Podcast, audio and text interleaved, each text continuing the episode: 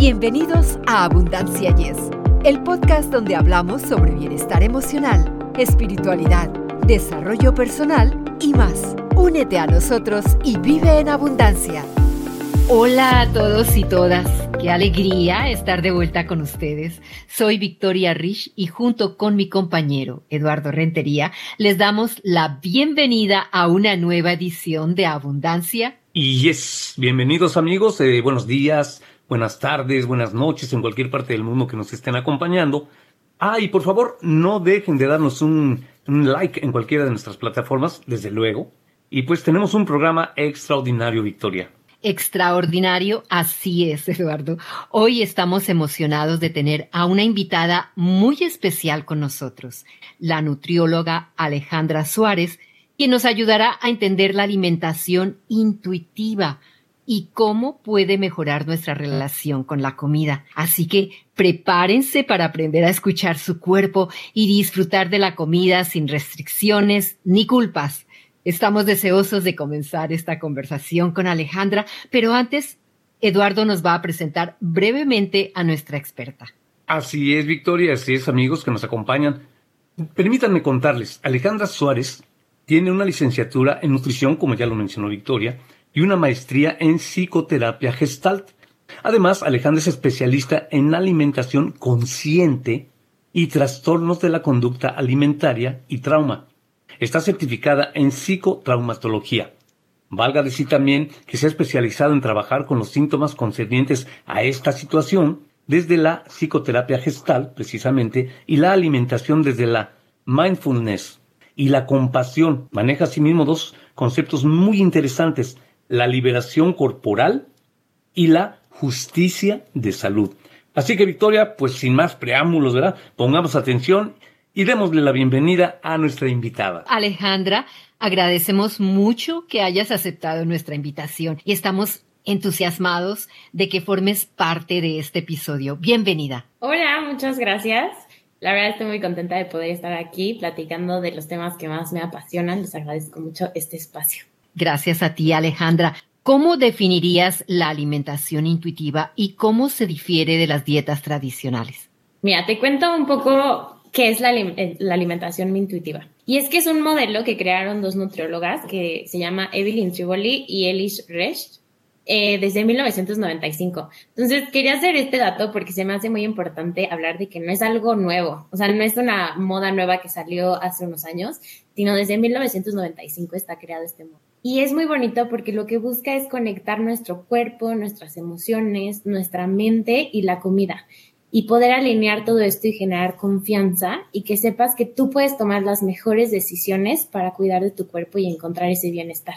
Eso sería la alimentación intuitiva. ¿Y qué te atrajo a este enfoque de la nutrición? Mira, me atrajo que es un paradigma que busca este bienestar, balanceando el cuerpo, la mente, el contexto de las personas y crear esta autoconocimiento que te lleve a tomar estas decisiones sabias y que te sientas en confianza de que no hay nadie mejor que tú para cuidar de ti. Y la verdad es que me gusta también porque está libre de juicios, de estereotipos y realmente es una forma donde conecta varias áreas para buscar la salud, que a veces la nutrición muy simplista puede solo buscar comer bien y aquí busca conectar todas estas áreas de salud. Y la verdad es que lo que me atrajo fue que mucho tiempo trabajé desde el paradigma que se conoce más como las dietas, tal vez la restricción, como toda esta parte. Y me di cuenta que era como todo a corto plazo, o sea que hacías por un tiempo la dieta y de repente la dejabas. La hacías por un tiempo y te funcionaba, pero de repente empezaban los atracones o empezaba como el miedo a la comida, incluso la culpa empezaba a ser parte. Entonces, como que al final tenías como cada vez una relación más incómoda con la comida, con tu cuerpo. Muchas personas que llegué a acompañar, como que esta sensación de necesito estar con alguien que me vigile o una nutrióloga para cuidar de mí. Y justo todo eso fue lo que no me empezó a gustar y en este paradigma encontré lo que estaba buscando. Entonces, Alejandra, ¿cómo puede este tipo de alimentación ayudar a mejorar la relación de una persona con su cuerpo? Mira, es muy bonito porque justo lo que hace la alimentación intuitiva tiene 10 principios y son 10 principios que vamos a ir abordando y en esos principios se van tocando algunos las emociones, en otros las ideas que tenemos sobre la comida, sobre la cultura de la dieta y en otro el cuerpo. Entonces es muy bonito porque te lleva a reconciliarte con él, uno, porque empiezas a confiar en él, porque reconectas eh, con tu hambre y con tu saciedad. Que a veces lo que llega a pasar con las dietas restrictivas es que empiezas a alejarte de estas señales empiezas a comer a la hora que te dijeron y la cantidad que te dijeron, pero no lo que tu cuerpo te dice. Por eso empiezas a crear una relación con tu cuerpo, porque tienes que empezar a conocerlo. ¿A qué hora te da hambre? ¿Cuánto te está pidiendo tu cuerpo de comida? Y entonces ahí empieza a crear una relación. Por otro lado, empezamos a cuestionar muchas creencias, ideologías, estereotipos, porque justo su primer principio se llama rechaza la mentalidad de dieta. Y entonces aquí empezamos a cuestionarnos que no tenemos que entrar en un estándar de peso o en un estereotipo de peso, que podemos alcanzar la salud eh, buscando que todos nuestros niveles de sangre estén en orden, que tengamos una buena digestión, que nos sintamos bien con nuestro cuerpo y empezar a buscar otras alternativas que nos van nombrando la salud, que no es el número en la báscula. También hay otro principio que habla de hacer las paces con el cuerpo y en este principio es saber que existe una diversidad corporal, una diversidad de formas, tamaños y que en todo se puede alcanzar la salud. También hay otro principio que habla del movimiento, entonces también es hacer las paces con el mover tu cuerpo y que no se tiene que ver de cierta forma el movimiento. Todo esto te va llevando a mejorar esa relación con tu cuerpo porque es como, a mí me gusta poner esta analogía, es como si empezaras a conocer a una persona nueva, desde qué le gusta, qué no le gusta, cómo se siente, y empiezas a crear esa relación, pero con tu mismo cuerpo. Que muchas veces las dietas lo que hacen es la desconexión y este paradigma lo que hace es la conexión. Fíjate que me surge una inquietud. Nosotros los mexicanos, ¿verdad? incluyéndote a ti, ¿cómo haces para evitar comer lo rico? Y decía lo mexicano, Alejandra, porque pues ya sabes que taquitos y que eh, tamalitos y todo eso. ¿Cómo hacemos que eso que es tan rico comer no nos afecte en lo que tú estás platicando? O sea, ¿cómo separamos en nuestra mente comer nutritivo contra comer lo que nos gusta, lo rico? Justo ahí está la clave. No lo tenemos que separar, porque no es el está uno en contra del otro. Y creo que justo de ahí viene la creencia que, como en esta cultura de dieta y de hacer restricción, es lo que nos han enseñado. O estás comiendo bien o estás comiendo mal o todo es bueno o todo es malo y todo esto es lo que sigue construyendo una mala relación, un obstáculo para crear una relación, el construir la culpa. Justo creo que ahí está la clave que es integrarlo. Es parte de la vida, que nos guste la comida, que sea rico comer, que incluso exista el comer emocional. Entonces es más bien integrar que eso forma parte de... Y lo que te trae salud es la suma de acciones que tú haces en lo cotidiano.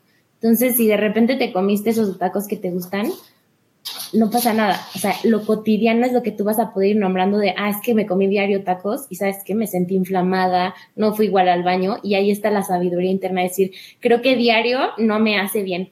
A ver, cada cuánto me hace bien comerme esos tacos. Al integrarlo es donde se puede ir creando esta relación con la comida de que no tengo que elegir el lado bueno o el lado malo. En este momento existe espacio para todo. Ahora, también otro factor muy importante es que desde esta restricción, algo que se desencadena son los atracones, que es esa sensación de pérdida de control, donde siento que no puedo parar. Y más bien a veces sentimos que comer, sí, no es que yo me acabaría todos los tacos de la taquería, pero muchas bien, veces viene desde que estuve tanto en restricción que en cuanto pude comerme un taco, no pude parar. Cuando yo hago las fases con la comida, sé que los tacos ahí siempre van a estar y cuando yo vaya voy a elegir cuántos tacos y cómo los disfruto y voy a saber que tengo la decisión de elegir cuánto para mi cuerpo está bien y cuánto para mí está bien y entonces ahí entra ese balance donde no lo voy a comer desde el miedo a que nunca más voy a volver a comer tacos, sino desde el, ah, hoy quiero tacos y voy a comer tacos. Eso me lleva a la siguiente pregunta. ¿Qué papel juegan la atención plena y la autocompasión en esta alimentación? ¿Y cómo pueden las personas cultivar estas cualidades? Es bien bonito que lo preguntes porque, mira, la autocompasión juega desde saber que en la alimentación intuitiva no hay una forma correcta de hacerla. No es que hiciste bien o hiciste mal. Es una ir experimentando en lo cotidiano qué se siente mejor para tu cuerpo y qué acciones te llevan a hacerlo mejor. Y ahí entra la atención plena, que es poder estar en comunicación con tu cuerpo. Poder empezar a decir, ¿a qué hora me da hambre? ¿Cómo se siente mi hambre? Cómo se siente la saciedad, qué me da placer en la comida y qué disfruto, qué me trae salud. Y empiezas a tener como esa atención plena de tus emociones. ¿Qué emociones están presentes? ¿Me están desencadenando querer comerme algún alimento en específico? Y también en el poder disfrutar los alimentos y saber que no está mal que elijas comer algo. Como que se ha catalogado mucho que lo que vamos a comer solo tiene que nutrir a nuestro cuerpo. Pero va a haber alimentos que nos nutren el alma, nutren la conexión, nutren otras áreas de nuestra vida. Entonces, con esta atención plena, decir, hoy esto está nutriendo, por ejemplo, pensando en mí. Algo que a mí me encanta es el chocolate. Y a veces mm. comerme un chocolate para mí es conectar con mi papá. O sea, me gusta su sabor, pero también me gusta la conexión que tengo con los chocolates porque mi papá siempre tenía chocolates en su cajón.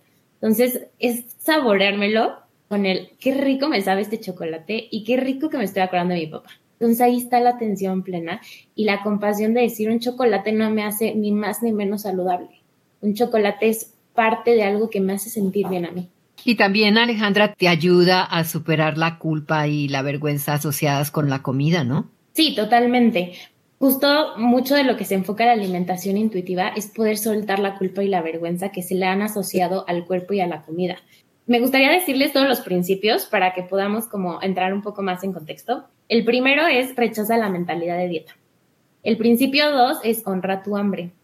El principio tres es hacer las paces con la comida. El principio cuatro es reta a la policía alimentaria.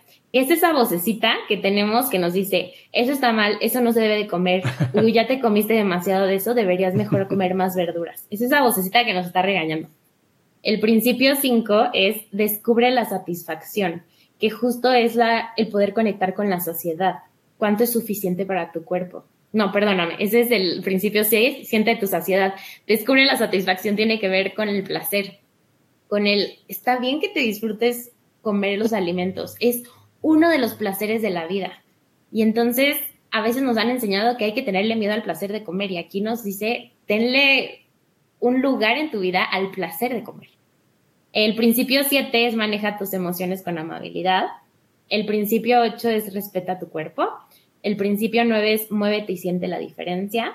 Y el principio 10, honra tu salud con nutrición gentil. Entonces, como puedes ver en estos 10 principios, vamos abarcando la relación con tu cuerpo, la relación con la comida, la relación con la nutrición, la relación con las emociones y la relación con tu mente en lo que piensas. Y ahí es donde entra la parte de la culpa que en medida en que yo entiendo que no tengo que restringirme y que puedo confiar en mí, la culpa se va yendo.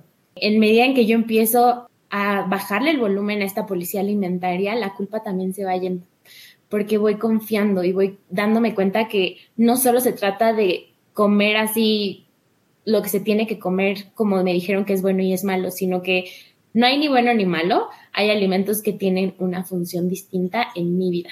Alejandra, y después de lo que has dicho, entonces, ¿cómo podemos distinguir entre el hambre física y el hambre emocional? Mira, aquí hay como varias pautas y podríamos decir que a veces vienen combinadas, no es que siempre estén separadas, pero alguna forma que podrías empezar a distinguirlo es que el hambre física normalmente se siente con un vacío en el estómago, o empiezas a pensar así como, ay, ¿qué hay para comer? Creo que había, no sé, pescado y también creo que había una sopa de pasta y empiezas como ahí a ver qué había en toda la cena y puede ser que hasta empieces a ponerte un poco de mal humor y que te empieza a doler la cabeza. Hay como muchos síntomas físicos donde empiezas a decir, creo que ya puedo comer. Y el hambre emocional muchas veces, ah, bueno, algo que no dije del hambre física es que pues, o sea, viene gradualmente, o sea, le toma tiempo a tu cuerpo irte diciendo, creo que ya podemos comer. Oye, ¿qué tal que ya comes? Oye, urge que comas. O sea, es como poco a poco que empiezas a sentir ese vacío. Y en el hambre emocional, casi siempre viene de un momento a otro. O sea, estabas haciendo algo y de repente es, quiero, y ahí viene otra diferencia. Es algo muy específico. No empiezas a ver qué había en el refri. Empiezas a, quiero comprarme ahorita ese chocolate. Viene ahora sí que, como decimos en México, con nombre y apellido. Y también la sensación viene más en la lengua, como en la salivación de, quiero ese sabor en mi boca ahorita.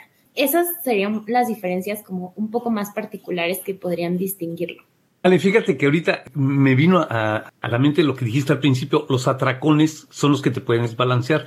Se sabe que cuando una persona se deprime, ¿verdad? Se da un atracón. O sea, buscan en la comida, ¿verdad? En la comida esa, esa satisfacción, esa, pues podemos decir hasta esa curación de la depresión. ¿Es cierto esto, que la depresión te puede llevar a tener ya problemas alimentarios? Más bien, es importante reconocer que la comida tiene un contexto emocional. Es imposible que separemos a la comida de las emociones. No sé si vieron Ratatouille. Bueno, hay una etapa, en una parte en esa película que el que va como a evaluar la comida, la prueba y se conecta con su infancia. Así pasa con muchos alimentos que tenemos conexiones a diferentes cosas y muchas veces es a confort o a regular emociones. Entonces, la comida así como tal tiene un contexto emocional. Entonces, no lo podemos separar. Y es la forma en que a veces aprendemos a regular nuestras emociones. Pero aquí viene que hay quien puede como, y, justo en la depresión eso es un mito de que entonces comes más. Hay quien tiende a dejar de comer es dependiendo la capacidad de regulación emocional que tenemos que vamos a acudir más a la comida o menos. Ahora sí que o se te va a quitar el apetito o se te va a aumentar en medida en que aprendes a saber que más bien es una emoción y hay que trabajar esa emoción y lo que le está pasando a esa emoción. Una de las herramientas que más construimos a lo largo de nuestra vida para regular nuestras emociones tiene que ver con la comida. Y eso nos puede pasar en lo cotidiano, no hasta que estemos en una depresión. A veces cuando sientes mucha angustia es como, pues en México se usa mucho el, ay, cómete un pan para el susto. Entonces, así está como conectada la comida con las emociones. ¿Y puede la alimentación intuitiva ayudar a las personas con afecciones o inquietudes de salud específicas, como por ejemplo diabetes, enfermedades cardíacas o problemas digestivos? Mira, esa es una muy buena pregunta, porque ahí la alimentación intuitiva puede entrar como una base para empezar a hacer como una reconciliación con la nutrición de que no tiene que ser una cosa restrictiva y que todo es malo o bueno y que te lleva a conocer a tu cuerpo. Y en esos casos también es importante que se conecte también con una pauta de alimentación, porque otra cosa muy importante mencionar es que la nutrición es una ciencia. Y entonces ahí es donde, dependiendo las necesidades de esa persona, ahí entraría como un profesional de la salud para decirte, sabes que por esta condición que tienes, tenemos que aprender a que comas de esta manera, pero justo con la guía de enseñarte por qué. O sea, porque a veces entramos y es, bueno, este es tu plan y así tienes que comer, pero no, el chiste es que sepan, por ejemplo, ahorita que nombrabas la diabetes que entiendan qué son los carbohidratos, cómo funciona, cómo impacta en su glucosa, cómo impacta en su cuerpo y cómo pueden empezar a tener una alimentación sin restricción, pero que juegue a su favor, que se sientan mejor, que puedan darles este bienestar físico, pero también que se sientan con un bienestar emocional y que no se sientan como que ya perdieron todo ante la comida, porque a veces se siente que si ya me dio diabetes ya no puedo comer nada y no, es que sepas cómo comerlo que te siga trayendo bienestar. Entonces, no como tal se, utilizaría solo la alimentación intuitiva, porque aquí ya tendría que entrar como una educación nutricional en cómo llevarlo en su condición, pero sí puede ser una base que te ayude como a que veas que no solo es restricción y ya. Teniendo en cuenta lo que nos has dicho, entonces, ¿Es posible adaptar la alimentación intuitiva para diferentes prácticas culturales o dietéticas, como por ejemplo el veganismo o las intolerancias alimentarias específicas, entre otras, ¿correcto? Sí, porque justo como te lleva a conectar con lo que tu cuerpo siente, por ejemplo, pensando en intolerancias, pues aprendes, ah, no sabes qué, la leche me inflama, creo que la leche elijo desde mi autocuidado evitarla y si la llego a consumir, yo ya sé que puede venir una inflamación, pero sin el miedo a es mala la leche. Que muchas veces eso pasa en esta cultura de dieta. Es mala la leche, no la comas. Entonces es más desde la conciencia. O en esta parte del veganismo es como, ok, mis creencias y mi ideología es que yo elijo comer más hacia este lado y con esto cómo puedo traer mayor bienestar a mi cuerpo. Entonces, sí, va muy de la mano. Creo que es lo que me gusta de la alimentación intuitiva, que puede ser una base para crear una mejor relación con tu cuerpo, con la comida. Y a veces como que me gusta mucho nombrar que no tienes que ser ni team o solo alimentación intuitiva o team solo veganismo o team solo este, dietas. es encontrar entre todo esto que has vivido y aprendido, cómo se integran a tu vida. Oye, pero entonces sí podemos aceptar que un médico, un nutriólogo, un médico general, te diga tajantemente, ¿sabes qué? en tu organismo hay una dislipidemia, ¿no? O sea, no soportas la grasa, por decirte algo. Pero sí es bueno entonces aceptar, no puedes comer grasa, por ejemplo, como te digo. Entonces tratar de adaptarte a no comer esa grasa, pero con ciertas medidas, como dices tú, por la nutrición intuitiva, aguantarlo un poquito. Algo que podríamos como entrar más en contexto es que no es que sea sí y no, porque a veces puedes elegir la misma acción, pero depende de dónde viene tu intención. Si tu intención es, ya me dio miedo porque el doctor me dijo que si como más grasas me voy a morir, entonces se vuelve una tortura porque tienes miedo, sientes culpa, todo es muy confuso. En cambio, cuando te explico, o sea, como que empiezas a entender, ah, ok, o sea, sí necesito grasas, pero cómo funciona la grasa y tal vez si entonces como más verduras, se alenta un poco la absorción de la grasa y entonces empiezo a entender cómo funciona la grasa y qué alimentos en lo cotidiano me haría muy bien introducir y otros alimentos que no sería lo ideal que estén en lo cotidiano, pero si algún día los llevo a comer, no van a impactar fuertemente en mis eh, análisis de sangre. Y entonces ya mi elección no es desde el miedo, es desde el autocuidado, o sea, desde el amor. Y empiezo, ok, mm. amo tanto a mi cuerpo que yo sé que no voy a comer este alimento todos los días porque me puede llevar a que mis niveles de sangre sigan subiendo en, en el colesterol, por decirlo elijo todos los días comer esto que me va a hacer sentir mejor y tal vez cuando se me antoje ese otra cosa, me lo como.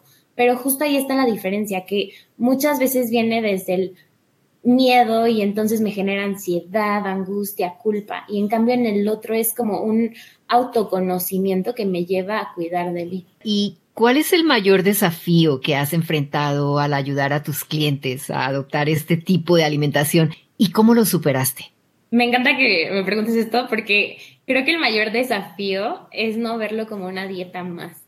Porque a veces venimos como de hacer muchas dietas y es como, la tengo que hacer perfecta y entonces ya comí con un nivel de hambre 10, ya lo hice mal, tenía que haber comido con un nivel de hambre en 8 y entonces empieza a entrar como esta angustia de lo estoy haciendo mal otra vez.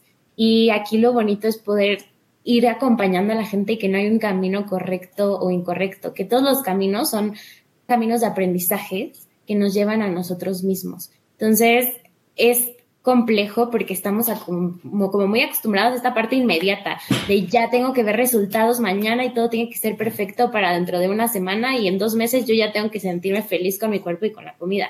Entonces, bajar el ritmo y las expectativas puede ser un gran reto porque no solo en la cultura de dieta, como que la cultura en general está como muy ya este, llevada hacia lo inmediato. Es acompañar a bajar el ritmo y poder decir todo lo que está pasando es parte del proceso y parte de que sigamos aprendiendo, porque lo que estamos haciendo es con curiosidad conocerte para buscar la mejor forma. Entonces, ahora sí que yo creo que ese sería de lo que más me ha costado. Muy interesante, Alejandra. Y para concluir, ¿te gustaría agregar algo más sobre este tema? Pues la verdad es que me gustaría compartir que pueden empezar a conocer de la alimentación intuitiva, no teniendo que soltar todo ya de un jalón, porque a veces eso abruma mucho. Podemos empezar a escuchar, a entender, como empezar a conocer un poco más y a su ritmo cada quien ir soltando las dietas, las restricciones, que se sientan como acompañadas con alguien puede ser muy bueno y no solo de un profesional, sino a veces hasta acompañadas de una persona que digas, vamos juntas a ver qué pasa con esto, puede aliviar mucho y que justo la alimentación intuitiva lo que busca es llevarte a tomar decisiones que honren tu salud, que te sientas mejor, que puedas decir qué es lo mejor que podría comer hoy, qué se siente hoy más rico y saludable para mí, que puedas sentirte tranquila a través de tu cuerpo y de la comida y saber que la salud la puedes buscar de muchas formas. Definitivamente. Alejandra, ¿cómo pueden eh, nuestros oyentes conectarse contigo? Me pueden encontrar en Instagram y mi Instagram es alejandra.suárez.r. Eh, también en Facebook estoy como Ale Suárez y bueno, estoy trabajando en el Instituto de Psicología de la Alimentación, así que si quieren agendar una cita conmigo lo pueden hacer a través de la página de psicoalimentación.com. Trabajo en línea, entonces ahora sí que no importa en qué parte del mundo estén, podemos trabajar juntos. Muy fácil, para todo el mundo. Alejandra, muchas gracias por tomarte el tiempo de estar con nosotros hoy. Tu conocimiento y experiencia han sido muy valiosos para nuestra audiencia y estamos agradecidos por compartir tus ideas y perspectivas con nosotros. Te deseamos lo mejor y esperamos que vuelvas pronto. Pues muchas gracias a los dos, disfruté muchísimo esta plática y de verdad les agradezco mucho este espacio para seguir expandiendo esta información y que más gente pueda tenerla. Así es, Ale, me hago eco de la, de la voz de mi compañera, que no sea la última vez que te tengamos por aquí, por favor, porque vayas y nos has instruido bastante. Muchísimas gracias, ¿eh? Ay, pues yo con mucho gusto regreso cuando ustedes quieran. Gracias, Alejandra. Amigos, y eso es todo por hoy. Esperamos que hayan disfrutado de nuestra conversación con la nutrióloga Alejandra Suárez. Recuerden que si quieren más contenido como este, pueden seguirnos en nuestras plataformas sociales, especialmente en Facebook, donde publicamos regularmente contenido para un estilo de vida saludable. Y no se olviden de sintonizar nuestro podcast la próxima semana para otra interesante conversación sobre temas relevantes de bienestar. Gracias por escuchar Abundancia Yes, hasta la próxima. Para ustedes que están escuchando Abundancia Yes, realmente nos apoyan si pueden suscribirse en Apple Podcasts o Spotify y déjenos sus comentarios. Así nos ayudan a llegar a más personas y por ende a unirnos más y a vivir una vida mejor y con abundancia. Comparta este podcast.